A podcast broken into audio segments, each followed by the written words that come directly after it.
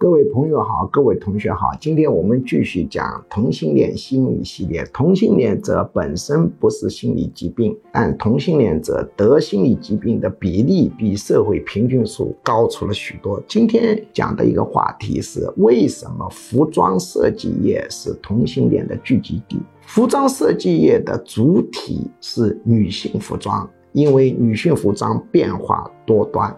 服装设计业里头有很多女性设计师，也有很多男性设计师。这些男性设计师当中，同性恋的比例大大超过社会平均数。为什么会形成这个现象？就是很多同性恋者，他既能理解男性的心理，又能理解女性的心理，所以他设计的这个服装更能失销对路，更能在女性当中。